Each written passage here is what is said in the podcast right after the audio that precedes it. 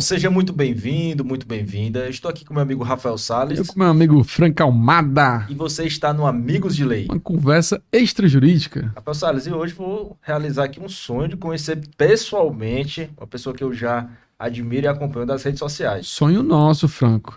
Ela que é juíza do trabalho, é mestranda em Direito pela USP, lá com o professor Enoch. Nossa querida Elisa Augusta Tavares, uma excelente magistrada, doutrinadora, já escreve obras, né, alguns artigos publicados. Seja muito bem-vinda ao nosso podcast. Muito bem-vinda. Obrigada, é uma honra estar aqui. É, eu conheci o Rafael Sales, tenho grande admiração e agora passo a conhecer o Franco, que já nutro uma admiração pelo que o Rafael falou aqui no caminho de você. Então, estou aqui à disposição, vamos conversar. Simbora, Franco, e como sempre, né, iniciando, a gente gosta de saber da sua trajetória, seu interesse pelo direito, como é que ele surgiu, foi desde criança, foi na adolescência, como é que você se interessou por isso, pra, é. de onde é que veio? Ou o Franco pode até, vá Franco, vá. Não, é bom só dar um spoiler para quem está acompanhando, mesmo que você não seja da área jurídica, você vai saber muito aqui sobre trajetória de vida. Dedicação. Cumprimento de meta, inteligência emocional, então a gente vai falar sobre tudo isso. Antes, vamos falar aqui dos nossos apoiadores. Claro, a gente tem que falar. Uritu Cafés Especiais. Se você quer tomar aquele café sem colocar açúcar, Franco, é Uritu. Mispa Segurança, para você que quer ter uma segurança patrimonial, pessoal, uma segurança garantida. Inclusive a festa da Maia agora teve lá. Mispa Segurança, eu tava Fez muito. Toda a diferença. Eu, eu tava muito tranquilo. tranquilo. Finaliza aí os outros dois. Julie Marie Maison, se você quer estar tá alinhado, assim como o Dr. Rafael Sales. E Star Capital, para você que quer uma, um atendimento diferenciado nessa parte de finanças. Nosso amigo Gabriel Joca. Maravilha. Bom, então vamos começar pelo começo, como se diz aqui, né? É, e, e, explicando também, a gente aqui é advogada, a doutora Elisa juíza, mas aqui a gente vai tirar o juridiquês de lado, vamos evitar aqui os doutores, os vossas excelências, e vamos aqui no bate-papo mais informal mesmo. Com certeza. Elisa, e como foi que tudo começou, essa paixão pelo direito? Por que o direito? Já já a gente chega na magistratura, mas por que o direito? Em específico, o direito do trabalho, porque é, o direito do trabalho, se parar para analisar, é, a, ele é de tamanha importância para para o homem, para a humanidade, que a própria história admite ser dividida com base nas relações de trabalho. Período escravista, período feudal, período capitalista. A, o trabalho, e daí eu respondo não só do direito, mas a escolha dentro do direito. O direito do trabalho é o dia a dia. Tudo que eu olho, eu vejo o direito do trabalho. Essa mesa, eu já imagino construindo a relação para vender a mesa, quem contratou, quem fez, é, com base em que contrato. A, a pessoa, o, o direito do trabalho é o do sustento, é o que o homem vive dependendo de quanto ele ganhar, ele não vai pagar tributos. É, se ele nunca praticar um crime, por exemplo, ele pode nunca ter contato com o direito penal, mas o direito do trabalho, do sustento, toda pessoa tem contato. Então, eu minha paixão pelo direito, e em específico o direito do trabalho, é em razão disso. Ele está ali atrelado, umbilicado ao nosso dia a dia. E eu penso que o juiz do trabalho, aliás, todos os operadores do direito da área trabalhista, eles trabalham pela transformação da sociedade, pela construção de uma sociedade melhor. Mas foi assim, lá no primeiro dia, você optou, aqui eu vou marcar o X no vestibular aqui, vou fazer direito. Já foi pensando nessa, no direito do trabalho, já tinha algo relacionado com isso? Não, é, direito do trabalho eu me apaixonei na faculdade e meu pai ele foi cipeiro. Então, e isso também me fez com que eu gostar, tivesse essa simpatia pelo direito do trabalho, porque ele falava da luta dos cipeiros, dos trabalhadores, segurança do trabalho. Então, isso já me direcionou também. Mas o direito eu escolhi porque eu sempre gostei muito da área de humanas. Então, a área, o direito ali na área de humanas, é, ele tem uma digamos assim, ele se projeta bem, ele, é, ele tem uma ênfase na área de humanas. Tudo você analisa com a lente do direito. Então, por isso que eu escolhi o direito.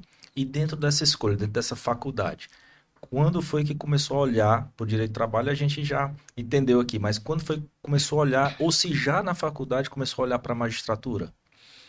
Eu fiquei na dúvida na faculdade, porque eu gosto de direito do trabalho por essa questão do meu pai também, é, pelo, pelas coisas que eu via no dia a dia, assim, de injustiças também. Então, eu sempre foi uma coisa que me tocou no sentido de como se diz, é dar efetividade aos direitos sociais. Só que, ao mesmo tempo, eu adoro, por exemplo, história geral, política. Então, eu tinha aquela coisa assim, diplomacia. Que carreira maravilhosa. Então, na faculdade, eu fiquei dividida. E só que daí eu acabei indo para o direito do trabalho que eu pensei, vou trabalhar em prol da minha sociedade ali morando no Brasil. E foi, foi assim, basicamente. Daí eu advoguei antes, né? E teve toda aquela luta que eu conto. Fala um pouquinho dessa tua luta, de como foi esse teu processo, né, para conseguir chegar aonde você tinha projetado. E pegando o gancho nessa, nessa pergunta do Rafael, eu acho que a gente já pode fazer aquela, Rafael, de três decisões difíceis, Elisa, que você teve que tomar nessa trajetória, nessa caminhada, que no primeiro momento pode parecer até que você andou um pouco para trás, digamos assim, mas que te catapultaram para passos mais largos. Tá, eu vou. É que teve várias, fica até difícil, mas vou pensar em algumas assim. Pode ser mais de três. Importantes. Mas enfim, é sobre a trajetória, né? É, minha família é bem simples. O meu pai ele é aposentado pelo regime geral e minha mãe ela não completou o ensino fundamental. Então assim, é, eu fiz faculdade com muita luta e, e eu lembro assim que minha mãe tinha um salão que era numa garagem lá de casa. É, e daí, assim, ela tinha aquele sonho, né? Minha filha fazendo direito, porque ela não estudou. E, e meus pais se separaram amo meus pais, né? Cada um se separaram, cada um me ajudou demais, né? Nessa trajetória, mas assim, eu não tinha recursos materiais. Então, é, aí é um primeiro ponto. Eu vejo pessoas reclamando que trabalham muito, que querem condições ideais para estudar, e isso não existe. Se você esperar condições ideais para realizar qualquer coisa na sua vida, você nunca vai lutar por nada, porque o lutar por alguma coisa é justamente o ideal seria já ter sem precisar lutar, né? Então, é, eu, meus pais se separaram, então como em família já era uma situação ali classe média baixa, então quando se separou ficou mais difícil ainda. Eu fiquei com a minha mãe, ela tinha o salão, um movimento fraco, até porque minha mãe não era uma cabeleireira que fazia cursos, né, de estar atualizada, era aquela cabeleireira de bairro, de fazer ela mesma fazer unha, pé e marcar e, e fazer o cabelo, enfim. E, e, eu lembro até da minha mãe falando que ela me esperava às vezes para colocar lá o, o, o, os, os, serviços na placa que ela não sabia escrever direito, ela tinha medo de errar, sabe? E uhum. colocar na placa. Então, e é uma coisa que eu falo com muito orgulho, porque ela, mesmo com essa dificuldade, ela ali me ajudou a ser juíza. Então, e ela não tinha, ela falava, eu quero te ver de toga, né? Ela nem sabia que se chamava toga. Eu que falei, olha, ela, o que, que é aquela roupa? Qual que é o nome? Aí eu falei, toga, eu quero te ver de toga. E ela ficava numa ansiedade tão grande que eu até parei de falar para ela que eu prestava concurso, porque assim, se eu falasse, uma vez eu falei, passei para a segunda fase, ela já achava que passou no concurso e tá falava para todo mundo. Aí eu pensei, só vou falar para minha mãe quando eu passar realmente. E, e teve esse momento, quando eu passei, minha mãe não sabia que eu estava prestando concurso, eu liguei para ela e falei: "Mãe, tá sentada?" "Tô, sou juíza." Ela e eu lembro que eu estava voltando da prova que eu tinha sido aprovada e eu estava tão ansiosa que eu não esperei para chegar para falar pessoalmente com ela. Eu falei do ônibus e daí caiu a ligação. Quando eu falei, sou juíza, caiu a ligação. Parece filme. E liguei, mas enfim, é, e daí eu pude ajudar minha mãe. Hoje ela tem um plano de saúde. Minha mãe trabalhou é, com esse salão, ela ficava fazendo unha, ficou com problema na coluna, não, tinha, não, não pagava é, previdência, enfim, não tinha plano de saúde. E, e agora ela tem. Então, assim. E, e para minha própria família, é, sempre, mesmo na nossa dificuldade ali, eu cresci é, com aquela com aquele ensinamento muito assim nobre de, olha, estuda, luta. Eu não tive ninguém falando arrume um marido rico, por exemplo. Era sempre assim, estude. A única forma de vencer isso é estudando. E, e, eu sempre tive esse apego, olha, se eu estudar, eu, eu tenho chance de melhorar a minha condição eu quero conhecer tal lugar, eu não posso, mas se eu estudar, eu vou poder. Então eu tinha esse culto ao estudo que meu pai sempre me passava. Então, mesmo minha mãe não tendo estudado, o meu pai com 49 anos, ele fez ciências sociais. Mas ele sempre teve um cargo de técnico e não ganhava bem, mas a gente vivia e era feliz. E, e quando eu passei, eu dei a minha família, eu percebi que eu fortaleci a minha família, porque depois que meus pais se separaram, é, teve uma desunião, consequentemente, e, e, eu lembro que eu tinha um irmão que ele largou a faculdade e ele foi fazendo bico de garçom, garçom. Quando foi ver, ele já estava. Quando eu virei juiz, ele ainda era garçom. Ele começou a faculdade, largou. E ele me viu passando e ele começou a estudar. E hoje ele já passou em dois concursos, são concursos menores. É, hoje ele passou no estadual. Só que assim, eu dei para ele um exemplo de que é ele possível. começou a estudar. Ele viu que era possível, né? Então ele lá é, teve um dia que ele conversou com a esposa dele, ele ficou estudando que, mas porque eu levei uma fé para ele e, e para minha família, no sentido de que, pô, a gente pode escrever a nossa própria história, não é porque nasceu com uma certa dificuldade que vai ser aquilo para sempre. Então, é, o que eu tenho, assim, orgulho do concurso, não só do concurso, o caminho do mérito a advocacia, enfim, é de você conseguir as coisas pelo seu mérito. Então é isso que eu prego. Quando eu falo, por exemplo, algum ponto da minha história, não é porque eu estou querendo ser coitada, não é nada disso, não estou querendo vender livro de autoajuda, porque eu penso que livro de autoajuda só ajuda o autor. É, o que eu prego é é possível, só que você tem que se esforçar, tem que lutar de verdade. Então não adianta ouvir minha história e querer e, e não fazer nada. Ó, eu também quero ser juiz, eu quero passar na OAB, não estou conseguindo e só ficar lendo mensagens bonitas. Não, tem que. Eu acordava às 5 horas da manhã. Eu lembro que teve uma vez que falaram no escritório que eu prestava concurso. E escritório assim grande não querem quem presta concurso. Eu era coordenadora da área e o rapaz falou é, que eu prestava concurso e tiveram uma conversa dura comigo. Inclusive, tiraram um cliente que eu cuidava, tal. E eu fiquei morrendo de medo de ser mandada embora, porque a partir daquele dia ficou meio que uma perseguição. E estava uma prova rolando. Eu estava na terceira fase da magistratura e com medo de ser mandada embora. E eu lembro que eu treinava sentença, eu acordava às 5 da manhã, eu estudava até às 8, depois eu estudava um pouco mais depois do trabalho. E eu lembro que teve um dia que eu acordei às quatro da manhã porque eu pensei, são quatro horas de prova, eu quero fazer a sentença sem interrupção, porque eu fazia metade da prova, depois eu voltava no final do dia e terminava a prova, obviamente que eu pensava na resolução, atrapalhava um pouco, aí tinha dias que eu fazia essa loucura de acordar às quatro, mas eu lembro que eu estava com tanto medo de ser mandada embora, que começou a sair uns roxos na minha perna, sabe roxo emocional? Sim, sim. E eu lembro que assim, eu acordei, eu, eu tava chorando de nervoso e e tentando estudar, pensando, eu vou ser mandada embora. E eu fui. Só que assim, quando a gente luta pelas coisas, mesmo quando algo horrível acontece, você continua lutando. Que, aliás, eu acho, eu penso que é uma das diferenças de quem realmente busca de verdade algo, porque coisas ruins vão acontecer e às vezes o que você mais tinha medo, mas você tem que continuar mesmo assim, porque a vida não acabou por isso.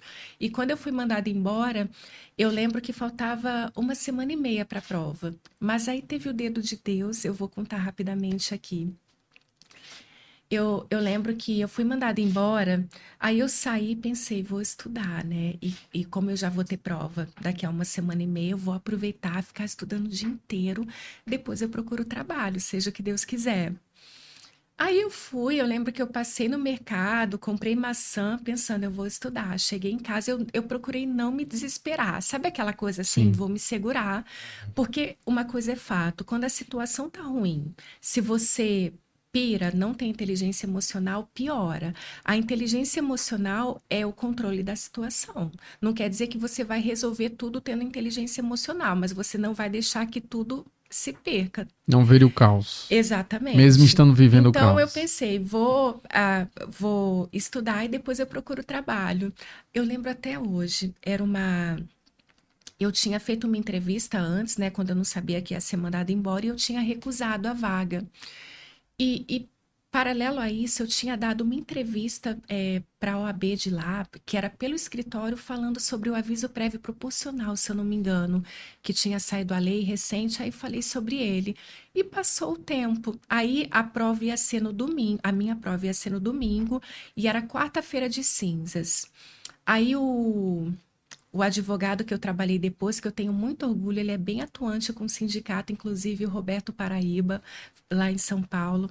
É, ele mandou uma mensagem assim: Gostei muito da entrevista que vi, gostei muito do conteúdo, parabéns.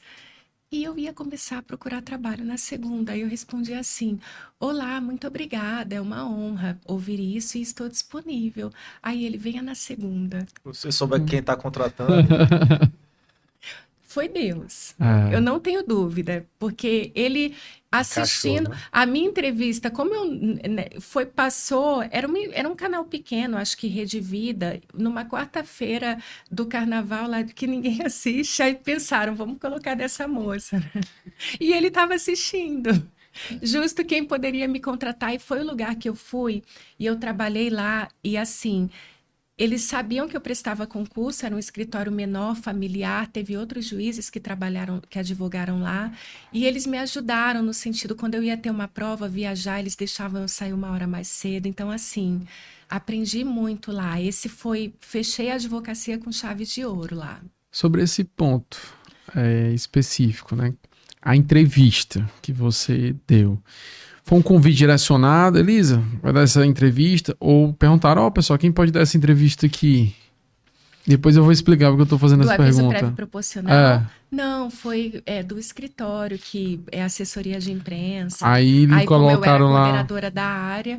Então, na verdade, acabou é, me ajudando, né? Posteriormente, eu fui a pedido deles. Eles tinham uma assessoria de imprensa e quem tem isso consegue umas entrevistas, né?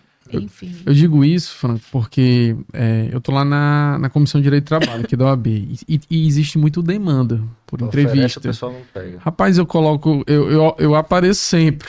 Aí tem uma hora, aí eu, rapaz, é, vamos dar oportunidade.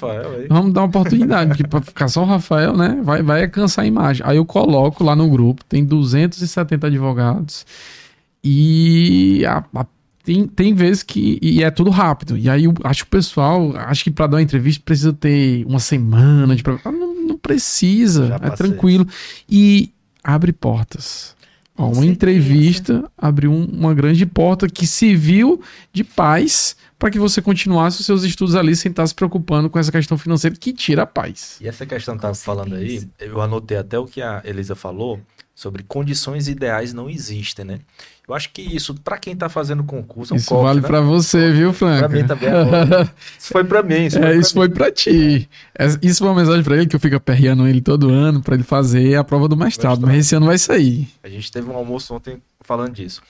Mas essa, essa questão de condições ideais não existirem, não existem mesmo para todo mundo e em todo momento. Não só para quem está fazendo concurso, mas para quem está empreendendo, para quem está na advocacia, para quem está tentando mestrado, né?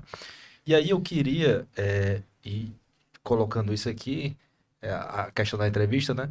Já passei por isso também, de oferecer a oportunidade a pessoa achar que não, eu tenho que me preparar um ano, uma semana para fazer uma entrevista. Mas eu queria puxar aqui, Elisa, para saber nesses momentos aí, você já pensou em desistir? Já chegou assim, não, não vai dar certo mesmo, eu tenho que desistir. E, o, e eu sei que você não desistiu, né? A gente já tá no final da história, mas e o que foi que aconteceu nesse momento? Eu já teve momentos assim, bem complicados, mas a única coisa que não passou pela minha cabeça foi desistir. Nossa, é, eu eu morava numa kitnet que se você fosse lá, dava medo de pegar o elevador. Meu salário era contado. Eu lembro que eu ganhava. Eu, eu tava rica quando minha conta tava zerada. Porque daí eu, eu já tinha gasto todo o especial, eu já vivia do especial. Cheque especial. Aí sa Quem caiu nunca? meu salário ia pro zero. Eu fiquei todo o período assim. Ia pro zero era quando eu tava rica. Olha, eu tenho todo especial para gastar. Sei como é. Então, assim, é, isso, pelo fato de eu ter essa condição material precária, é, cada reprovação doía muito. Porque era um- eu gastava um dinheiro que eu não podia, sabe? Eu tirava de outra coisa, então doía e eu me preparava de verdade. É, Raramente eu não, eu, eu tinha aquela rotina de acordar às cinco que raramente eu descumpria. Às vezes não aguentava, ficava cansada, mas assim, eu tinha minha rotina de estudo. Eu me dedicava assim, quando tinha feriado, eu ficava feliz de estudar, que eu pensava, ó, eu vou me igualar um pouco com quem só estuda. E daí, quando eu reprovava, eu ia no inferno e voltava. Só que isso me fez ter uma grande lição também, porque esse ir no inferno e voltar, quanto mais você demora para voltar do inferno, é pior para você conseguir o que quer. Já teve vezes de eu ficar duas semanas sem estudar, porque eu estava triste depois do resultado. Então eu vi que eu só ia passar é, quando eu reprovasse e já voltasse a estudar no dia seguinte. Isso é um dos diferenciais para a vida do, da inteligência emocional. E eu aprendi isso na prática sofrendo. Eu lembro que teve uma querida, que hoje é até juíza, e, e nós duas tínhamos reprovado, e eu mal, porque eu ficava duas semanas triste, que eu dura, reprovei, eu estava já pensando no local que eu ia morar, porque eu ia com chance, mas não passava. E eu lembro que eu falei com ela, é, Marina, ó, até falei o nome dela aqui, mas é uma coisa boa, então não. É, você também deve estar mal, né? A gente reprovou ela. Não, amiga, amanhã eu já volto a estudar. E ela passou antes de mim. Eu lembro que quando ela começou a estudar, eu ensinava, mas é, ela não foi nem um conhecimento assim acima da média, foi o controle emocional também. Não foi o conhecimento Com- técnico, foi a inteligência Ficou emocional. muito claro para mim. Concurso, na vida também, mas no concurso não é, não passa quem sabe mais. Passa quem sabe jogar as regras do jogo. Quem sabe estudar para a prova que vai fazer. Quem sabe ser reprovado e voltar a estudar no dia seguinte. Não ficar se lamentando. Eu conheço pessoas que estavam bem melhores tecnicamente que eu e não passaram. É, tem uma conhecida analista hoje, ela é analista, foi analista até lá da, do vice-presidente do tribunal. Ela era muito boa, ela me ensinava. E eu lembro que ela foi para um oral, foi reprovada. E quando ela foi para esse oral, eu até conversei com ela, né, uma outra pessoa lá falando: "Ah, o oral do Paraná reprova bastante". Ela: "Ah, não, eu tô tranquila, eu tô tranquila". E ela foi reprovada. E nisso, nesse meio termo, ela estava prestando para analista, passou, ela ficou tão mal que ela não voltou a prestar magistratura. E eu lembro que quando eu fui ser juiz em São Paulo, eu estava querendo um assistente, eu pensei, fulano é assistente, agora eu não vou falar o nome, senão vou expor. É, eu fui atrás dela para ser minha assistente, olha como o mundo dá voltas. Chega a ser triste, mas isso diz muito pra gente. Ela era melhor que eu. Uhum. E ainda é, talvez. É, aliás, não tem ninguém melhor que ninguém. Quando eu falo melhor que Mais- eu, mais ela, ela preparada estava na mais matéria. preparada, eu Aham. não tenho dúvida. E provavelmente ainda está lá na vice-presidência, não chamaram à toa. Mas ela não teve inteligência emocional para voltar a estudar. Uhum. E, e aí uma pessoa que ela ensinava foi lá pedir para ela ser assessora. Eu fui constrangida a pedir, mas eu vim indo para São Paulo, pensei logo nela, pensando, pô, a menina me ensinava, vai ser uma assessora perfeita. Mas olha como a vida é, se você não tiver inteligência emocional, você vai receber um convite para ser assessor de quem você ensinava. E isso numa situação boa ainda que você já tiver um cargo Uhum. bom de analista, pode ser pior ainda. Então, o concurso me mostrou muito o poder da inteligência emocional. Por isso, ali na prática, você tem que lutar, fazer o seu melhor e, e saber ali lidar com a derrota. Porque, na verdade, o que que é derrota? Derrota é você não conseguir. É, não é derrota você ser reprovado, mas passa um tempo, você é aprovado não foi uma derrota. Eu não considero que minhas reprovações foram uma derrota. Agora, para quem desistiu, foi. E é uma derrota, sim, né? O conhecimento que você vai adquirindo no caminho tá aqui. Nossa. Isso aí fica para sempre. Eu gosto de falar, até falei isso pro Franco ontem. O mestrado, eu adiei muito fazer o mestrado aqui na, na Federal do Ceará. E aí, adiava, adiava, também achava assim, não, tenho que estar mais consolidado na advocacia, porque precisa de muito tempo e tal. E eu escutava do pessoal que estava lá dentro, rapaz, era um sofrimento, que é muito difícil, é difícil entrar, é mais difícil sair. Aí eu, rapaz... valorizado. Né? É, é, eu acho. Eu curti muito meu mestrado, eu curti muito. Mas aí eu teve um ano, não, esse ano eu vou preparar um projeto e vou submeter. Preparei ali em cima da hora um projeto, mandei. O mestrado daqui é diferente da maioria do, do país, a forma de seleção. Eles fazem um, uma primeira fase, que são três questões abertas, são três membros da banca que eles corrigem, né? E aí, fazendo a média de cada questão, você tem que tirar pelo menos seis para ir para a segunda fase. Eu me inscrevi e o projeto você já tem que, na inscrição, apresentar. Beleza. Escrevi, fui fazer a prova. Estudei dois meses para o mestrado da Federal, que é super concorrido Sim. aqui. E só que assim, a primeira fase é você contra você. Tirou um seis, vai para a segunda, tranquilo. E aí estudei esses dois meses, toda semana, estudando aqui, uma horinha por dia só, tranquilinho. E aí, quando saiu o resultado da prova, somada lá todas as questões, tirei 5,5. Eu fiquei numa alegria tão grande. Eu, rapaz, 5,5, meio ponto. Próximo ano. Ano que vem é meu. Que eu, eu vou começar. Aí eu comecei a estudar, ó, saí da prova, comecei a estudar no ano que vem. Fui lá, tirei uma nota boa já na, na primeira fase e não teve como. Terminei já o meu mestrado, tudo certo. Mas é um exemplo, né, Frank, de a gente acaba adiando às vezes com medo por ouvir falar de, de um é jeito ou outro. É, exatamente. Né? E quando a gente enfrenta. É... Sobre o mestrado, né? É, aproveitando. Eu até, vocês... até orei, né? A gente trocou uma ideia, Liz. Ei, eu tô indo aqui para a próxima fase do mestrado, tá Exato. dando certo. Eu queria fazer na USP, igual você na, na Não Federal. Ser... Seja porque é, eu tinha aquela coisa, puxa, meu sonho era ter feito direito na USP, não consegui, porque eu não sabia estudar para uma prova de vestibular concorrido como a USP. Eu estudava errado e eu e uma das coisas que eu falo para todo mundo que faz uma prova é saber estudar para o tipo de prova, não estudar uhum. só o que gosta, estudar principalmente o que não gosta, né? Mas enfim, então eu tinha essa coisa que também ia lavar minha alma, que eu não passei no vestibular da USP, eu queria fazer mestrado na USP.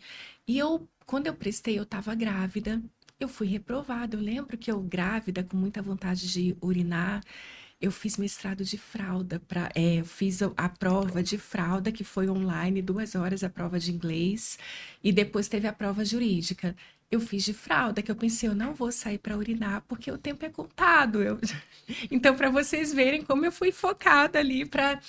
E reprovei na jurídica, e sei porque eu reprovei, inclusive, é, porque era uma questão aberta e eu lembro que na época foi do Covid, né? Caiu sobre relações de trabalho, na pandemia, a proteção do trabalho.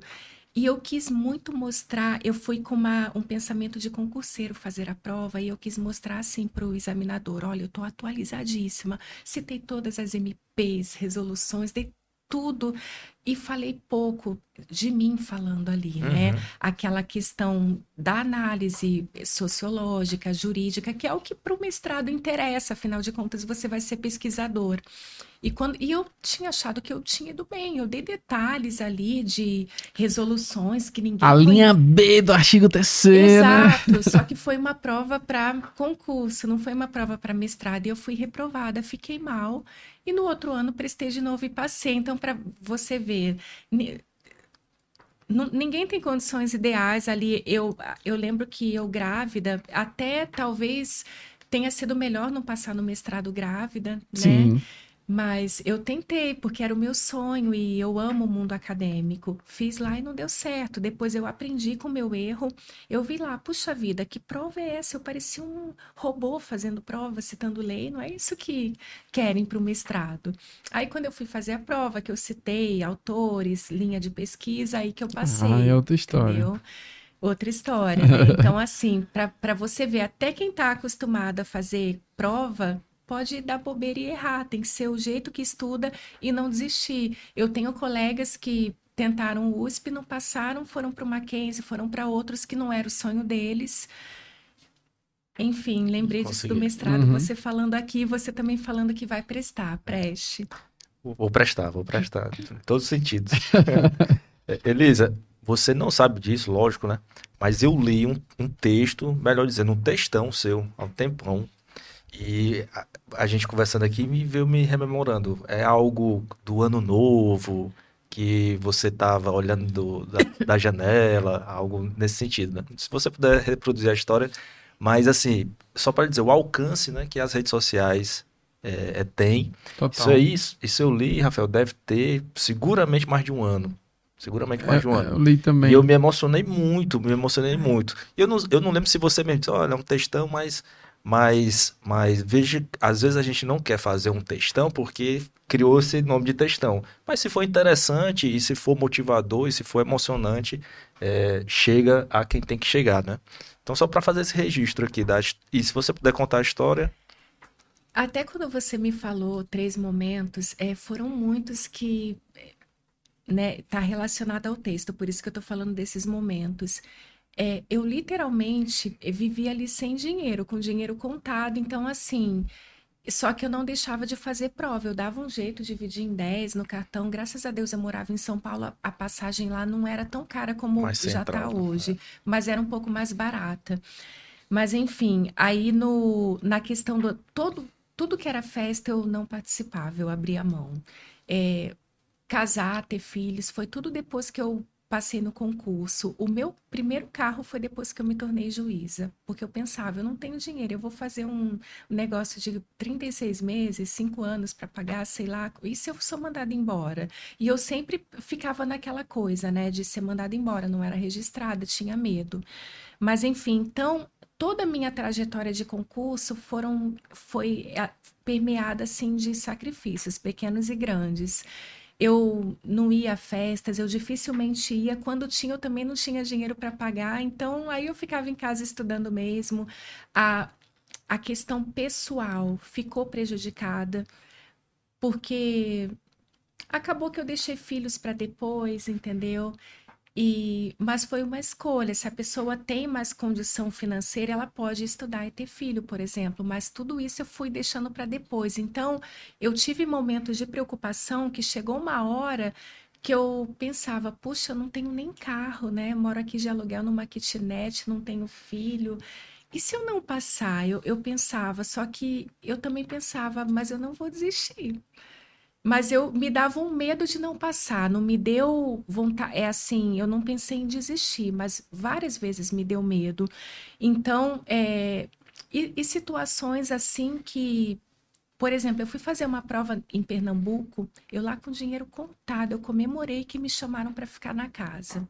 Era até uma moça que prestava concurso e tinha anulado a primeira prova. E eu tinha ido super bem nessa primeira fase, só que anularam, eu voltei para fazer a primeira fase novamente. Aí eu fiquei feliz ficar na casa da Carla. Só que daí, olha o azar eu levei só a OAB para mostrar lá e, e, eles falaram: cadê o, o cartão de prova? Aquele cartão do concurso. Eu falei, não trouxe, mas está aqui minha OAB. Hum, vai lá na comissão. Eu nem, eu nem fiquei preocupada, que eu pensei, eu jamais ia imaginar que por, por a pessoa não estar tá com cartãozinho que sequer é documento oficial, não ia poder fazer a prova. Pois eu não pude. Fui para lá com mais umas cinco pessoas, me impediram de fazer a prova. E daí, enfim, a gente até impetrou um MS, mas eles seguraram o, o tribunal da sexta região. Isso é uma, até uma decepção que eu tenho, embora eu admire a história do, da sexta região, mas seguraram é, esse mandado de segurança e quando julgaram, é, foi fundamentado assim, é, foi fora da razoabilidade não ter podido fazer a prova, porque foi eu e mais uns 10. Fomos eu e mais uns 10. Porém, é, é desproporcional anular todo o certame em razão de 10 pessoas. Só que eles demoraram. Eu, eu, nós impetramos uma semana depois. Eles uhum. só julgaram quando estava com oral marcado, mas enfim. Uhum. E eu lá sem dinheiro indo fazer prova. É, e assim, eu nunca vi na vida alguém que não pôde fazer prova por estar tá sem cartão de provas. Aconteceu comigo. Então, assim, a vida é, parecia que quanto mais eu não desistia, eu tomava pancada. Às vezes de onde eu menos esperava. Putz, isso, não vou poder fazer prova. Então, é assim, uma coisa que eu aprendi também é que quando você vai insistindo, vão surgindo mais situações e você simplesmente tem que seguir em frente, sabe? É, eu tem uma frase do rock, obviamente que o rock não é o meu, né? Rock é, Balboa? Rock Balboa. Mas tem uma frase do rock Balboa que. Garanhão italiano. Se for falar, cite uma pessoa que é para você, eu vou citar, né, Madre Teresa, né? Mas assim, tem essa frase do rock que ela diz muito assim sobre quando se quer alguma coisa e enfrenta as dificuldades que ele fala. É, não é forte quem bate, é forte quem agu... no caso apanha e consegue continuar seguindo em frente. Esse é o forte, esse é o vencedor. Verdade. E é verdade porque a vida ela bate. A vida não ensina quando falam ah, aprende com a vida, a vida pune felizes, inteligentes os que aprendem apanhando, mas a vida não ensina ninguém, ela só bate. Elisa, quais são os maiores mitos do concurso público que você acha? Eu já vi até você falando alguma coisa, olha, só passa quem estuda o dia todo. É, uma... é assim, a, maior parte dos mitos estão relacionados a ter condições ideais. Então, uma coisa, algo que eu falo do fundo do meu coração e da minha alma é possível passar trabalhando. Vai ter que é, sacrificar um pouco da sua vida pessoal, social, sim, mas é possível. Você vai ter que ter mais organização ainda do seu tempo. Então, assim, o grande mito é: por, o primeiro deles, quem trabalha, que não consegue passar. Porque, ah, é muito difícil, é possível passar sim. É, tem muitas pessoas com uma história e difícil que nem contam que elas trabalhavam e estudavam. Então, assim, esse é o primeiro grande mito. Não, não era o meu, não. Perfeito. Eu tenho uma curiosidade. É, o primeiro. Nossa, o cheirinho. É... é uma pena que quem está assistindo. Não tem. Mas, Queridos, mas deixa... olha, só uma observação. Eu sou viciada em café. É, na época do concurso, eu viciei em café. Eu gosto muito mesmo de café. Se for falar, vai para a lua, duas coisas, café, meu filho e café. Então. É, então, assim, esse aroma desse café, eu tô acostumada a tomar café. O aroma desse café é algo Diferente. fora do comum. Então, essa observação aqui tem peso 2, viu? Peso 2. Pessoal do Uritu. Mas eu perguntei essa questão dos mitos, né? E pegando o gancho aqui com a resposta, porque às vezes as pessoas criam esses mitos e transformam em uma historinha para contar por que, que não deu certo, é. né? Falar só duas aqui. Essa é uma. Não, eu não passei porque eu, estu... eu trabalhava. Eu não passei no concurso porque eu tenho filho. Eu não passei. É uma, uma, um tipo de história, né? E eu já vi história também no empreendedorismo, voltado para advocacia. Eu, olha, eu poderia ser um grande empreendedor, poderia ser um grande advogado, mas eu sou muito honesto, não gosto de, né? Então, assim, é uma história bonita que a pessoa coloca, mas que no final é uma desculpa, né? E vira um mito. É, eu queria te interromper, né, Rafael? Mas o que eu queria saber, ver esse caso como tu estava pensando, era Acho que é o teu, tá. tá... Não, não, ele tá aqui assim, bota, eu até peço desculpas. Bota, não, bota só aqui, Elisa, em cima desse negocinho aqui. E não, o telemarketing do... lá de São Paulo ah. fica aqui, já deve ter ido 300 aqui. Desse, desse nosso apoiadorzinho, ah, tá. que aí ele já é pensado para isso, para não... Ah, que legal. Mas tranquilo. É, a expectativa e realidade. Expectativa do concurseiro e a realidade que ele encontra lá no primeiro dia de trabalho na vara do trabalho. Queria saber um pouquinho sobre isso. Vai casar as nossas perguntas, porque eu, eu ia perguntar justamente qual foi o primeiro concurso, né, que, que você assumiu, que a gente vinha conversando, você foi para Rondônia, como é que foi isso de, ah, vou ter que mudar de cidade, como é que foi essa experiência? E fala um pouquinho do que o Franco falou também. Certo. É, sobre a questão de expectativa realidade de concurseiro. É, as pessoas que prestam concurso pensam que passou é tudo perfeito, não é.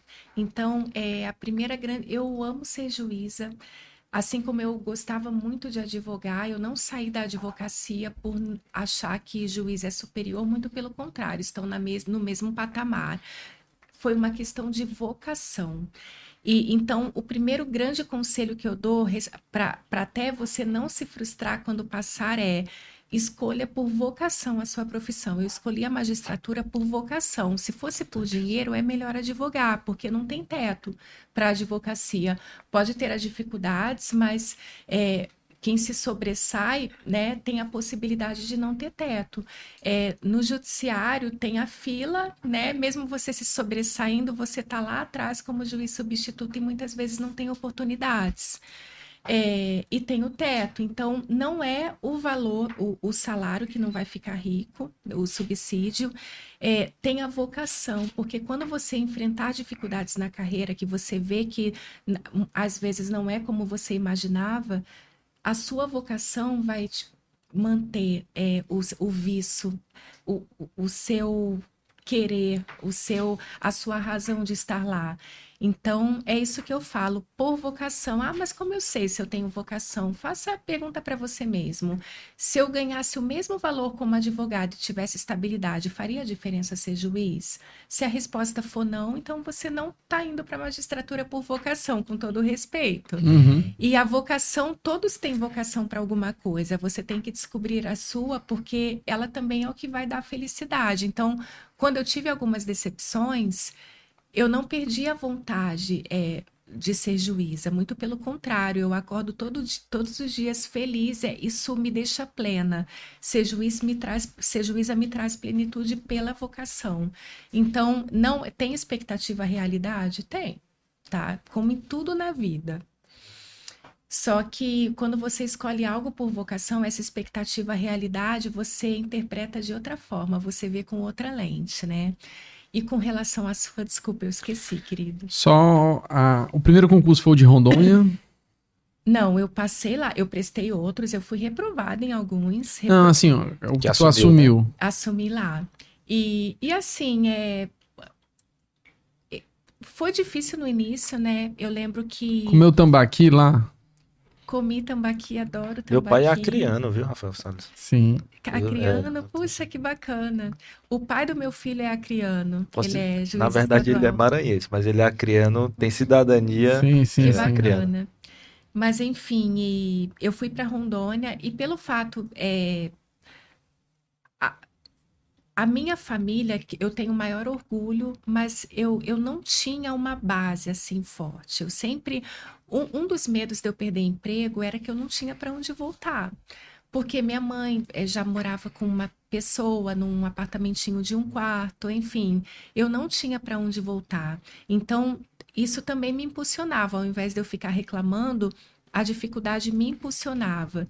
Então, assim, eu morava sozinha, então eu nunca tive, é, infelizmente, embora me fortaleceu, mas eu não tinha aquela base de você sempre almoçar no domingo, sempre uhum. ver os pais. Não, muitos dos meus problemas eu escondia, eu nem falava para não preocupar.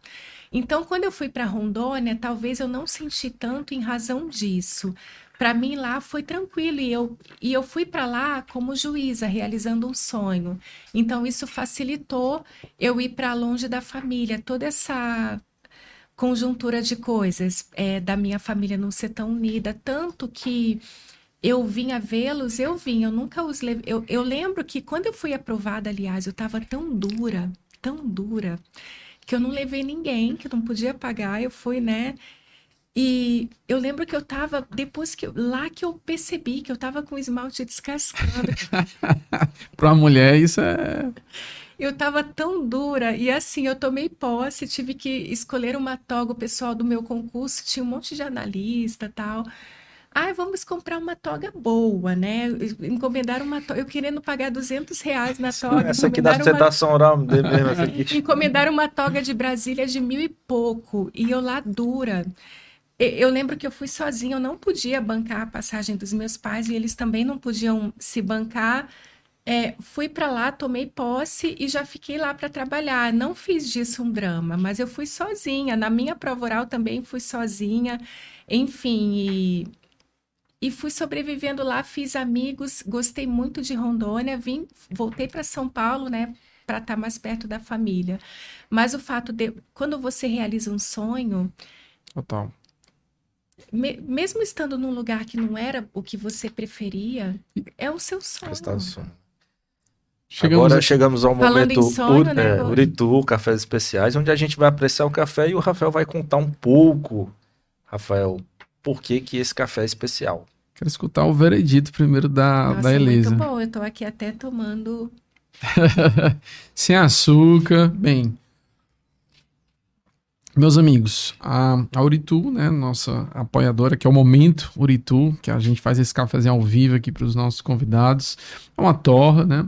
E eles se importam de todo o Brasil, e esse ano veio até um da Etiópia também, é, cafés especiais, que são aqueles que têm uma pontuação, Franca, acima de 80. Tem duas associações, uma brasileira e uma internacional, que classificam os cafés de 0 a 100, e a partir da nota 80, ele é considerado café especial. Enquanto quando você vê em algum lugar um café chamado especial, não é à toa essa nomenclatura especial. Tem que ter a pontuação. Tem que ter a pontuação por uma dessas duas é, associações.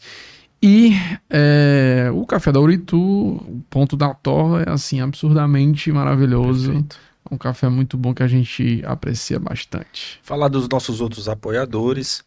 MISPA Segurança Patrimonial, se você quer uma segurança especializada aí no seu condomínio, na sua empresa, você é um grande empresário, precisa de uma segurança pessoal, é MISPA Segurança. Julie Marie Maison, que está elegante como Rafael Salles, é Julie Marie Maison. E nosso amigo também, Gabriel Joca, da Star Capital. Uma coisa? Ah, sim. Café? Alguém quer mais? Eu. Tá. Olha aí. A produção ela já fica de olho aí é... no café.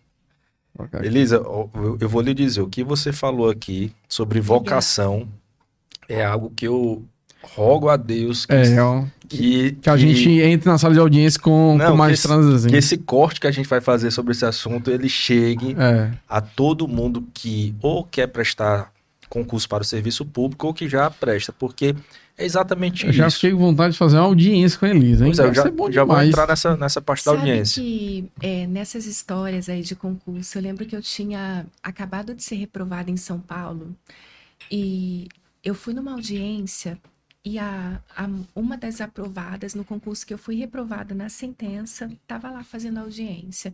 E eu lembro que na época ainda era processo físico, daí ela, ela toda assim, desajeitada, né? É, ah, esqueci de receber a defesa, sabe?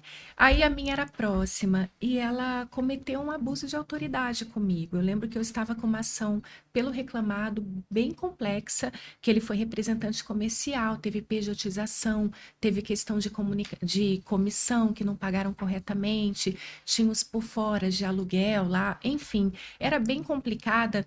E o que, que eu fiz? É, fiz uma lista de perguntas justamente porque assim é muito difícil advogar, porque o juiz quando lembra de algo que ele não perguntou ele pergunta, não a tem qualquer momento, é, isso. E, e, muitas vezes assim é, advogando a gente pensa, putz, esqueci essa pergunta agora já foi. Então é para justamente a ação ser ser complexa, ter vários elementos ali para eu provar, né, de fato, eu fiz essa lista.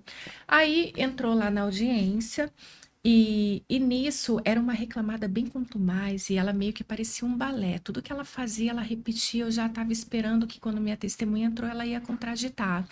Aí ela contraditou a testemunha. Aí eu automaticamente, assim, por uma, eu esbocei uma reação. Não, Aí a juíza, só que assim, eu não quis falar, não acolha a contradita, né? Aí a juíza virou assim. Eu, eu tenho que acolher a contradita. Eu falei, mas eu não acolhi, eu rejeitei. Eu que falo. Aí eu falei, mas eu não acolhi, eu rejeitei. Eu, eu falando calma. Uhum. Aí ela, é mole. Ave Maria. E eu na minha. Aí nisso, quando eu fui perguntar para testemunha, guarda essa lista. Que absurdo. Aí eu virei, eu, eu, pensei, será que eu escutei isso, né? Deve ser entendido errado. Você pensa isso. Aí ela, guarda a lista, doutora. Aí nisso, e como aquela ação era um valor alto, tal, eu lembro que estava o sócio do escritório comigo, ali acompanhando a audiência tal. Aí naquele momento eu pensei, discuto com essa juíza, que inclusive está em estágio probatório, não tinha que estar tá fazendo isso, ela tá, é um ato de abuso de autoridade. Só que, ao mesmo tempo, o que, que eu pensei? Se eu é, entrar num duelo aqui com a juíza, é, tudo que o cliente perder, mesmo o mais descabido, vai falar que foi porque eu discuti com a juíza. Eu tenho que me preocupar com o interesse do meu cliente. Se eu discutir com ela, ela vai adiar essa audiência. Enfim, eu vou prejudicar o meu cliente. Aí, por 10 segundos, eu pensei: enfrento ou continuo a audiência? Porque eu podia tocar a instrução. Eu sabia, o que tinha formulado tudo, eu que estudei, enfim, eu, aquela lista era um apoio psicológico para mim, sabe? Total. Aí eu fui e guardei a lista. Só que quando eu guardei a lista, parece que minha dignidade ali eu joguei no chão. Guardando. Sabe assim, eu guardei a lista Tem um preço pensando emocional. no cliente, mas eu, eu fechei ali ela. Agora, é, agora sim. E continua a instrução. Eu sei que daí conversei com o cliente no final, peguei um táxi na época com o sócio do escritório, quando eu fiquei sozinha. Eu comecei a chorar, mas eu chorei copiosamente porque foi humilhante. Toda arrepiada aqui. Foi uhum. humilhante o que ela fez. E quando eu, eu senti exatamente isso, guardando a lista, eu, eu, eu não pensei em mim, eu pensei no cliente, porque eu poderia enfrentar a juíza. Eu, o que ela estava fazendo era abuso de autoridade. Hoje, quem faz isso não, não se faz mais isso. Alguém filma, o juiz é até aposentado uhum. compulsoriamente. Se faz ainda, né? Então, assim. só aqui mas, assim, aquilo me fez muito mal. Mas, é, então, é, eu no outro dia lembrei e chorei. E eu lembro que eu era casada com um promotor na época. É, aliás, eu namorava esse promotor e eu liguei para ele é, quando eu estava chorando, querendo um apoio moral, né? Falando, ó, oh, aconteceu isso. O quê? Não acredito. E você ficou na audiência? Eu teria levantado e saído. Só que assim, o promotor sair, a audiência é nula se ele sai, né? Os atos são uhum. nulos depois. Pensou eu... desse ponto de vista. É, aqui não. Exato, é... ele da área estadual, é, o que ele falou, ele Sim. pensou como promotor, eu pensei como advogado, eu pensei no meu cliente, que é assim que o advogado deve pensar. Mas eu coloquei o cliente em primeiro lugar e, e joguei minha dignidade fora, eu guardei minha dignidade com a lista. Mas, enfim, isso me fez mal. E, e, eu lembro que eu tinha acabado de ser reprovada no concurso que ela passou. Ela talvez fez por falta de. Não foi por maldade, mas ela me fez muito mal. E, mas isso também me fez. Eh, fortaleceu minha convicção da vocação porque o juiz, é na verdade, não fui eu que fiquei envergonhada, foi uma vergonha para ela, é, foi uma vergonha para toga, porque o juiz não é aquilo, não manda ninguém guardar a lista. E, gente, quem tem lista pode usar a lista, é o contraditório. Se você se organizou para fazer perguntas, tem a preclusão, você tem direito de usar a lista. Se alguém mandar você guardar, isso é abuso de autoridade. Então, só uma observação com base no que eu vivi. Então, assim, eu acredito, aliás, que quem advogou é um juiz melhor, porque tem maior empatia com os advogados e até com as partes, porque advogado é o, a boca da parte, o ouvido é a boca da parte, né? Então eu pensei no meu cliente, não foi nem em mim. E hoje, como juiz, às vezes o advogado é, eu vejo ele fazer alguma coisa e eu penso, não, não vou responder isso, que ele está na frente do cliente dele pega mal. Eu respeito. Assim como pegaria mal ele falar algo para mim na frente do meu corregedor. O cliente é o corregedor do, do é. advogado ali, né? Ele não entende, o cliente ele é despreparado, ele, ele sempre pensa assim meu advogado falou pouco, o outro é melhor. É. Ele tem uma visão muito assim, né? É. Errada. Falou ele nada. acha que quem fala mais é. vence o processo. Né? Ele entrou, o advogado ficou calado. Calado. E, e eu não e falei. A... E não deixou nem eu falar. Então, e, e, agora imagina quando o cliente vê o juiz te dando o esporro. Ele é. acha que, nossa, já perdi. Exatamente. É, e, e, tudo isso aqui que a gente está falando, a gente está falando no, na tonalidade de vocação, mas serve para inteligência emocional também. Total. Às vezes eu entro na, na sala de audiência e estou começando agora a advocacia, mas já passaram aí 15 anos, né? E, e às vezes eu fico pensando assim, sabe, Elisa? Rapaz, esse, esse juiz ou essa juíza tá desse jeito. Ele tá sentado numa cadeira que ele estudou tanto para isso, que talvez fosse o sonho da vida dele. E com esse tipo de humor, tem um juiz aqui especificamente, que não vou falar o nome, lógico, mas que é comum ele falar assim, ah, porque a audiência está demorando muito e eu rezo muito por paciência, todo dia eu rezo a Deus por paciência. E um dia eu falei assim, excelência, quando a gente reza por paciência, Deus não vai fazer assim e dar paciência pra gente, não. Deus vai dar oportunidades para sermos pacientes. Você está até no, num filme, né? Então talvez essa seja uma oportunidade. Mas o que eu vejo muito é isso, essa falta de inteligência emocional, e digo não só do juiz, de alguns advogados também. E o que eu percebo é que, às vezes, o juiz mais inseguro é o que tem mais arrogância ou mais distanciamento. É o que não quer atender o advogado, é o que não quer refletir sobre um protesto, é o que não quer um arrazoado ali em audiência, né? E, e nós, como advogados, nós temos também, e eu achei fenomenal o que você disse, é, por muito tempo me gerou uma sensação aqui, sinceramente, de raiva. Você está aqui na audiência e tem raiva do que aconteceu. Mas raiva é você se punir por algo errado que a pessoa está fazendo com você. Então a pessoa já está fazendo algo errado e você ainda vai ficar com raiva, né?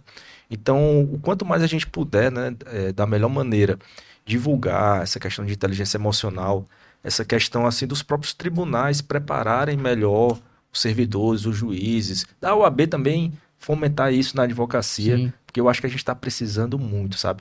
Às vezes eu acho que essa pandemia, essa Covid ia mudar um pouco essa questão de empatia, mas parece que é, o negócio retrocedeu um pouco.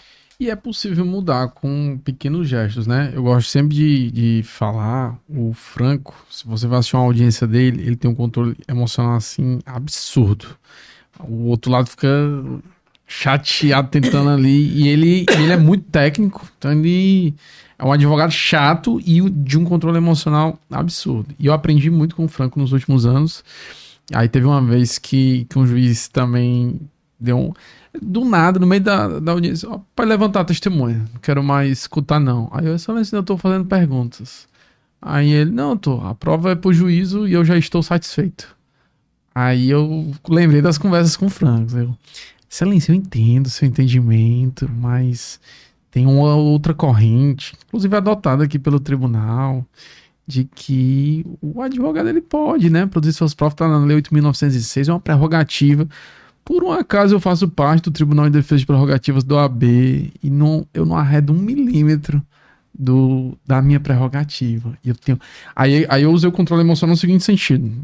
Aí já, já fazia um tempo eu, eu disse assim, ó, Vossa Excelência está com fome, eu tô com fome, colega advogada que tá com fome, tinha um em casa que era híbrido, também tá com fome, estamos todos cansados. Eu tenho só mais algumas perguntinhas para fazer só e a gente duas. finaliza. Só mais duas. Nossa, ganhou hoje. Rapaz, aí eu sei. Tá, mano, então pode perguntar. eu finalizei. Eu, eu, digo sempre, eu não me incomodo com o humor do juiz, eu entendo. Vai ter dia que eu prefiro, claro, que esteja com bom humor, né? Mas às vezes tá num dia ruim e eu não me incomodo da, da pessoa estar tá no dia ruim, desde que me deixe trabalhar. É. E o que me deixa trabalhar? Eu fazer minhas perguntas, você registrar. Ele me deixou trabalhar no final das contas. Foi improcedente a ação, 100%. Fui pro tribunal, fiz tentação oral, ganhei 3 a 0 Já tô executando, tá entrando na próxima semana falando dessa ação. De uma ação legal, porque ele, eu não queria fazer acordo porque envolvia uma dessas empresas de plataforma, então Olha, tinha uma... Você não queria fazer acordo e foi improcedente, Exato, né? exato. E conseguimos reverter no tribunal Não, não e... é a sentença de primeiro grau, é só uma... É, é, exatamente. Mas eu saí dessa audiência, eu mandei um áudio pro Franco. Cara, Hoje, todas as nossas conversas, aprendizados, cursos que fizemos juntos, fizeram muito sentido para mim, porque eu, há dois, três anos, nessa mesma situação, quando ele. Pode levantar, falando assim, eu teria revidado na mesma, na mesma proporção, na mesma altura. Ah, não, fiquei. Eu já vi alguns vídeos da, da prova da, da Elisa, né? Da prova oral dela. Ela é uma leite respondendo a prova oral. Franco, não sei se tu já viu ela pega com toda tranquilidade, ela traz uma articulação muito calma, não se exalta. Eu fui do mesmo jeito, naquele momento, bem tranquilo, usei questões técnicas, trouxe um argumento de autoridade, porque eu faço parte mesmo do, do Tribunal de Defesa e Prerrogativas da OAB aqui e conheço das minhas prerrogativas. E é uma coisa que eu não abro mão, porque se eu abro mão de uma prerrogativa minha, quem está perdendo é meu cliente, é. sou eu.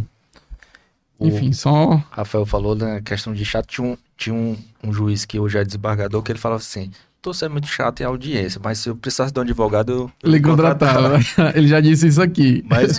mas é isso. É, é, quando você se coloca na posição de cliente, você quer um advogado que ele saiba o que está fazendo no sentido de explorar a questão da pergunta, né? Enfim, todas as, as questões de audiência.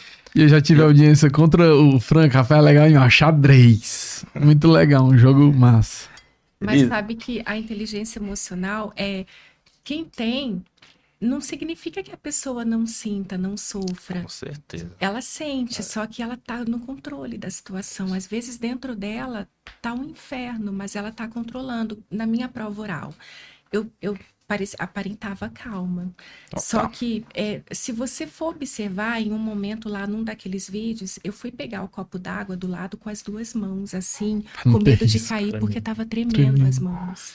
Só que eu. Mas a voz estava perfeita. Minhas mãos tremiam, eu fui assim.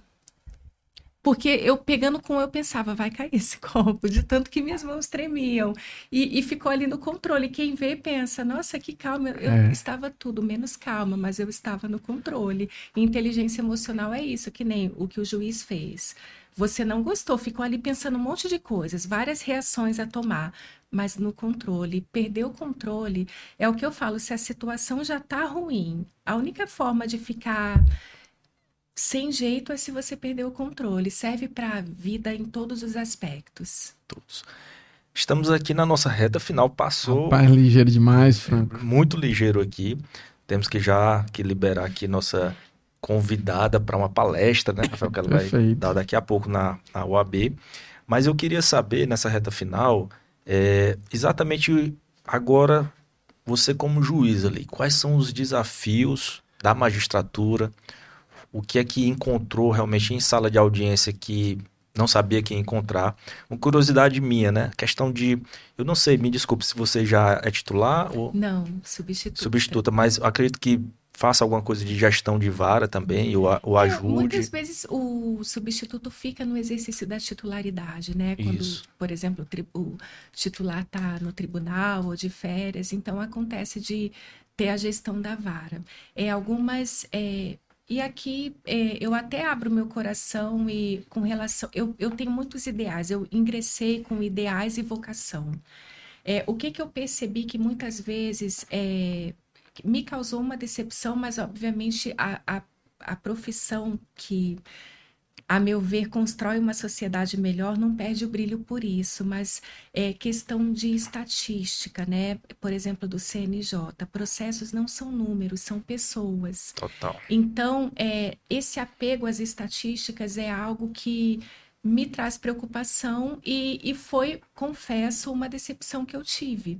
Uhum. Porque é, você tem que, é, pela acaba que é mais valorizado quem preenche estatísticas que e elas podem inclusive colocar só audiências assim e, e, e sendo que um caso mais complexo que você às vezes promove uma justiça ali no caso concreto é fora da normalidade que dá um trabalho só que ela não te ajuda nos números e os números hoje são muito valorizados. Então isso foi uma decepção mas que não é não destruiu meus ideais. Eu continuo ali fazendo justiça e trabalhando pra caramba com dor na coluna por causa da estatística também. Mas eu sempre observo isso. Processos não são números, são pessoas. E números você pode manipular. Agora, a justiça ali para pessoas, não. É, eu advoguei, teve, tem casos que eu lembro até hoje, vou falar aqui rapidamente pelo nosso tempo. Era uma justa causa, eu estava pela empregadora, eu tinha certeza que aquela justa causa ia ser anulada, porque ela trabalhava há 10 anos na empresa, num café, dentro da, de uma empresa ali de comércio, e tinha um café. Ela era gerente, trabalhava há 10 anos, e aquele dia quem ficaria à tarde faltou, e pediram para que ela ficasse, ela não ficou e fechou o café. E, e daí ela foi mandada embora por justa causa, porque se recusou a fazer hora extra. E ela falava, levei meu filho no, no médico, só que ela não, ela simplesmente recusou, ela não falou que ia levar o filho. Minha defesa era, é, falta de cooperação causou prejuízo, fechou o local e não comunicou a, a, por motivo legal. Foi a falta de cooperação com o empregador sem motivo legal justificado. E, mas eu tinha certeza que ia ser anulada. E eu fui lá até com uma proposta de acordo, enfim, que era reverter, a, é, converter para dispensa sem justa causa. E a reclamante ela falou assim: não quero. Eu trabalhei 10 anos, me mandou embora por justa causa, agora eu quero que a justiça resolva. Aí a juíza, com uma pauta imensa, tá bem, vai, vão querer ouvir as partes ou podemos ir para as testemunhas? No automático, e eu entendo, porque eu já peguei pauta de 22 processos no dia. Uhum. E a ação foi improcedente. Até eu não acreditei. Uhum. É, eu só fiz duas perguntas. O café fechou porque a senhora foi embora? Fechou. É, a senhora entregou é, atestado? Não. Só fiz essas perguntas e manteve a justa causa. E perderam prazo para recurso. Por que, que eu dou esse exemplo? Se o juiz tivesse dedicado mais tempo, Tinha ali era uma questão da né? reclamante que ela estava magoada e precisava conversar. É. Ela, Algumas palavras resolveriam. Exato, ela estava magoada, precisava ali o juiz atuar ali naquela situação com uma maior sensibilidade do caso, mas que se você tiver um fetiche por números, você vai fazer com que isso não aconteça. Então ela deu mais uma sentença, fez mais uma audiência, mas será que resolveu, Resolveu. o conflito, né? E, e eu gosto sempre de registrar isso. Como advogado, a gente tem um canto de fala muito bom para isso, porque a gente representa tanto o advogado como o nosso cliente. Advogado, cliente, não quer celeridade. Isso tem que ficar bem claro. Eu, como advogado, eu não quero celeridade desacompanhada da efetividade. Eu não quero uma celeridade de um juiz que vai, é, é, não vai olhar todo o passo a passo do processo, ou indeferir pergunta, é, o juiz que vai indeferir pergunta por celeridade, porque a pauta está extensa, o desembargador que não vai pedir é, vista dos autos, porque o CNJ também está em cima dele, e se ele pedir vista e fizer um voto divergente, ele vai ter que produzir aquele voto lá do gabinete do relator. Então, assim, eu falo isso em sustentação oral no tribunal, falo isso em audiência. Ah, doutor, a pauta está extensa, vamos dispensar. Excelência, vamos remarcar então a audiência para um dia que esteja mais tranquilo. Ah, mas vai demorar muito. Eu não quero celeridade. É. Eu, como advogado, eu quero uma coisa simples, né? E com todo respeito aqui, um juiz que lê meu processo. É isso que eu Total. quero. Claro. É, eu lembro sempre do Calamandrei, tem aquela frase tradicional dele que dizia, rapaz, a gente precisa lembrar que pra gente, às vezes, como operador de direito, é só mais um processo, um número, né? Como é pro CNJ. Mas pra parte a vida dela, que tá em jogo ali, né? E eu lembro é, de, um, de um caso, Franco, que também o meu cliente estava, eu tava pela reclamada, meu cliente agoniado. Cadê? Terminou, terminou, terminou. Ele, cadê? Já, já, já e eu. Homem. Aí eu percebi, ele era muito religioso. Homem, você lembra de Jó? Lembre da paciência de Jó, confie. A gente vai resolver. E aí quando eu falei isso, ele virou a chave, chegamos no meio termo e conseguimos fazer o acordo. Agora eu queria saber, Elisa, uma situação inusitada que tem acontecido em audiência. Deve ter várias, né? Mas puder citar ou se lembrar, às vezes assim de supetão também não se lembra, né? É, Mas alguma situação inusitada que aconteceu em audiência. Não, é, tem várias, sabe? Eu vou falar um caso dessa semana, eu não vou falar as partes, né? Aham. É, o advogado, ele pediu para... Ah, minha testemunha não veio, eu gostaria que Vossa Excelência ouvisse esse áudio que ela mandou. Aí eu pensei, pô, nesse áudio ela vai falar que foi ameaçada, não veio por isso. Aí é, falou, aí no áudio tava assim, olha, é, eu tenho que ver se ele me chamar, ele não ofereceu nada, você vai Aí eu falei, doutor, como que o senhor quer adiar para ouvir uma testemunha que vendeu o depoimento, né? Não, Uhum. Doutor, isso é um crime. É, não, mas é. é Não era esse áudio, não, era do esse outro aqui. Aí, Não, eu dou- como que o senhor vai pedir para adiar a testemunha? O senhor vai trazer uma testemunha que está vendendo? Não, é, excelência, eu vou pedir. É, é a testemunha do juiz. Eu falei, por isso mesmo que eu não vou ouvir, eu não quero. não quero. E uma curiosidade, Elisa, você hoje se considera uma presencialista ou uma telepresencialista? Ai, essa é, é bem polêmica. Polêmica, polêmica. Eu não ligo para perguntas polêmicas, eu já avisei. É, sinceramente, é, eu fiquei muito assim inclinada para o tele, não 100%. Por quê? Muitas, é, muitas ações se resolvem mais fácil pelo telepresencial, porque por mais que se fale, não tem o contato visual, pode ter ali a quebra, né, da idoneidade dos depoimentos, mas, por outro lado, é, o- a idoneidade dos depoimentos também é comprometido presencialmente. Pode Total. entrar alguém na sala, sair de fininho e ir lá e falar com uma testemunha que ainda não foi ouvida, por exemplo. É, a audiência telepresencial é a morte das precatórias. Eu lembro que quando eu fui juiz em Rondônia, tinha a precatória para oitiva de testemunho em São Paulo, era um ano, é. sendo que lá, se não tivesse isso, julgaria em três meses. É, no tribunal, indo e voltando do tribunal, cinco meses o processo estava resolvido. Vinha para São Paulo, ficava um ano esperando a oitiva. O telepresencial morreu as precatórias. É, o, o pai do meu filho é juiz criminal. Ele, uma vez, ele fez uma audiência com réu foragido, entrou no link para se defender, aí perguntaram onde o senhor está, prefiro não responder.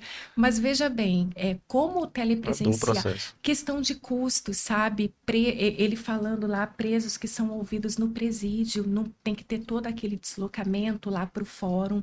Até no trabalhista, quando vem um preso, é todo um aparato da segurança pública, um gasto. Eles não falam se vai mesmo pela segurança, então eu fico lá como juiz sem saber se vem a testemunha, porque eles não, não falam, de repente aparecem. Uhum. Então, assim, o telepresencial, a meu ver, ampliou o acesso à justiça. A testemunha que não quer faltar do trabalho, agora ela vai lá no, no cantinho e presta o depoimento. Ela fala, doutor, eu estou aqui no trabalho, eu ouço ali rápido, vendo a situação dela. É, teve uma, um acesso à justiça é, materialmente falando. E por mais que se fale, ah, mas e quem não tem condição de acesso à internet? Daí é, o próprio judiciário tem que dar as opções, entendeu? O advogado às vezes vê no escritório uma situação, mas a meu ver, é, como regra, ele veio para a tecnologia nesse caso veio para ajudar. Eu penso que algumas audiências têm que ser presenciais, mas não todas. Tem audiência que intervalo sabe, não precisa ser é, presencial. Agora tem outras que já se, né, já é salutar que sejam presenciais. Então eu penso, eu sou uma telepresencialista. Exato. Rafael, nosso ranking aqui, ó, mais um voto ao telepresencialismo. O Franco fica feliz com essa e resposta. E eu, como, e eu, como pregador do telepresencialismo, eu tenho que reforçar. Nosso tempo tá curto aqui, mas eu tenho que reforçar isso, Rafael. É, e eu acho assim, quem quer fazer errado, e muitos advogados ficaram, ah, a questão da testemunha, da idoneidade e tal. Meu amigo, quem quer fazer errado, faz presencialmente, telepresencialmente, telepaticamente, vai fazer errado. E o telepresencialismo, ele respeita o tempo de todo mundo, né? Porque muito se fala, mas a justiça do trabalho vai acabar, não vai. Talvez, e eu espero que não, né? mas talvez algo que acabe a justiça do trabalho é a falta uma prestação jurisdicional. O advogado que ele está ali, no fórum, focado, para passar a manhã toda esperando a audiência, ele está deixando de atuar em vários outros processos. Ele poderia estar tá atuando, é, nem digo fazendo outras audiências, mas cobrando, peticionando, atendendo cliente, com movimentando certeza, a justiça do trabalho de outras formas. Então, fico feliz aqui é, de nosso placar ter mais um voto aqui pelo telepresencialismo e respeito, logicamente, todas as Não, opiniões. E, né? e, com a observação que é, eu sou, minha opinião é mista, eu sou pelo tele, mas algumas audiências presenciais, entendeu? Uhum. Agora, falar que tudo tem que ser presencial, com isso eu não concordo, porque eu vi a efetividade que o telepresencial trouxe. Rafael Salles, esgotado o tempo. É, dá para fazer aquela última pergunta? Dá. Espiritual que você gosta de fazer? Qual delas? Se tivesse uma pessoa. Ah, sim, perfeito. A gente Vamos sempre pergunta, ela, né? a gente tem algumas perguntas padrões que a gente faz aqui para claro, todos os convidados. Que é, ele falou espiritual, mas não. É não. É, se Só você pergunta a idade. não, nem se a única restrição. Nem se preocupe, tá muito claro 19 ou 20, Franco. Mas pelo tempo de concurso, pelo menos 24, é, né? 24, tudo é, bem. Quase, 25. é, se você tivesse uma oportunidade de conversar durante uma hora com uma pessoa que você admira muito, para saber uma história, para ter uma inspiração, pode ser famoso, pode ser não famoso, pode, enfim, fique à vontade. Quem seria essa pessoa e por quê? Eu vou falar do do ramo jurídico mesmo, porque assim, é, eu admiro várias pessoas assim, é, se for falar personalidade, é, mas meu pai e minha mãe, então eu converso com eles assim, são as pessoas que é, eu mais admiro, porque mesmo na maior dificuldade foram as que fizeram nascer em mim essa garra para estudar, para entender que eu venceria estudando. Então, nada o substitui se eu pudesse conversar ali para sobre vida. Agora, uma conversa jurídica, eu sei que vai ser polêmica a minha resposta, mas eu tenho muita admiração jurídica pelo ministro Barroso. É uma aula de constitucional Total, dele. É. Não, não acho polêmico, não. Super. Mas às vezes eu fico assistindo as sustentações orais do Barroso. É, total. Ele, eu já assisti a palestra dele aqui na, na época, na Unicef. É, ele é? é? muito bom, muito preparado tecnicamente, realmente merece estar ali onde está. Se fosse alguém da área jurídica para eu conversar uma hora para ali me aprender, seria ele. A primeira pessoa que me vem na mente. Bom, estamos Nossa. realmente finalizando agora. Queria entregar aqui nosso presente para que fique. Eu vou tomar cafezinho. Para que fique gravado aí, ó, personalizado. Oh. Para que fique gravada a sua passagem aqui no Amigos de Lei.